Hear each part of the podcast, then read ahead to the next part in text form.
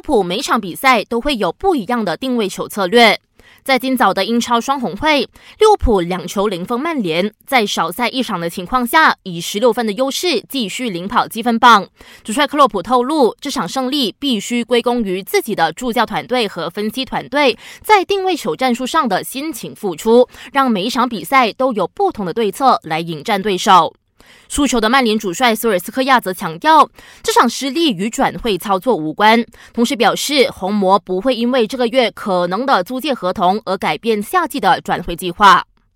买不买前锋？巴萨今天有所定夺。眼看已经进行了右膝手术的苏亚雷斯，预计将高挂免战牌长达四个月。巴萨高层开始对球队的锋线有所担心，认为缺少苏神的锋线将会变得容易疲惫，因此据说会在当地时间今天展开会议，讨论球队是否需要在东窗引入一位新的锋霸。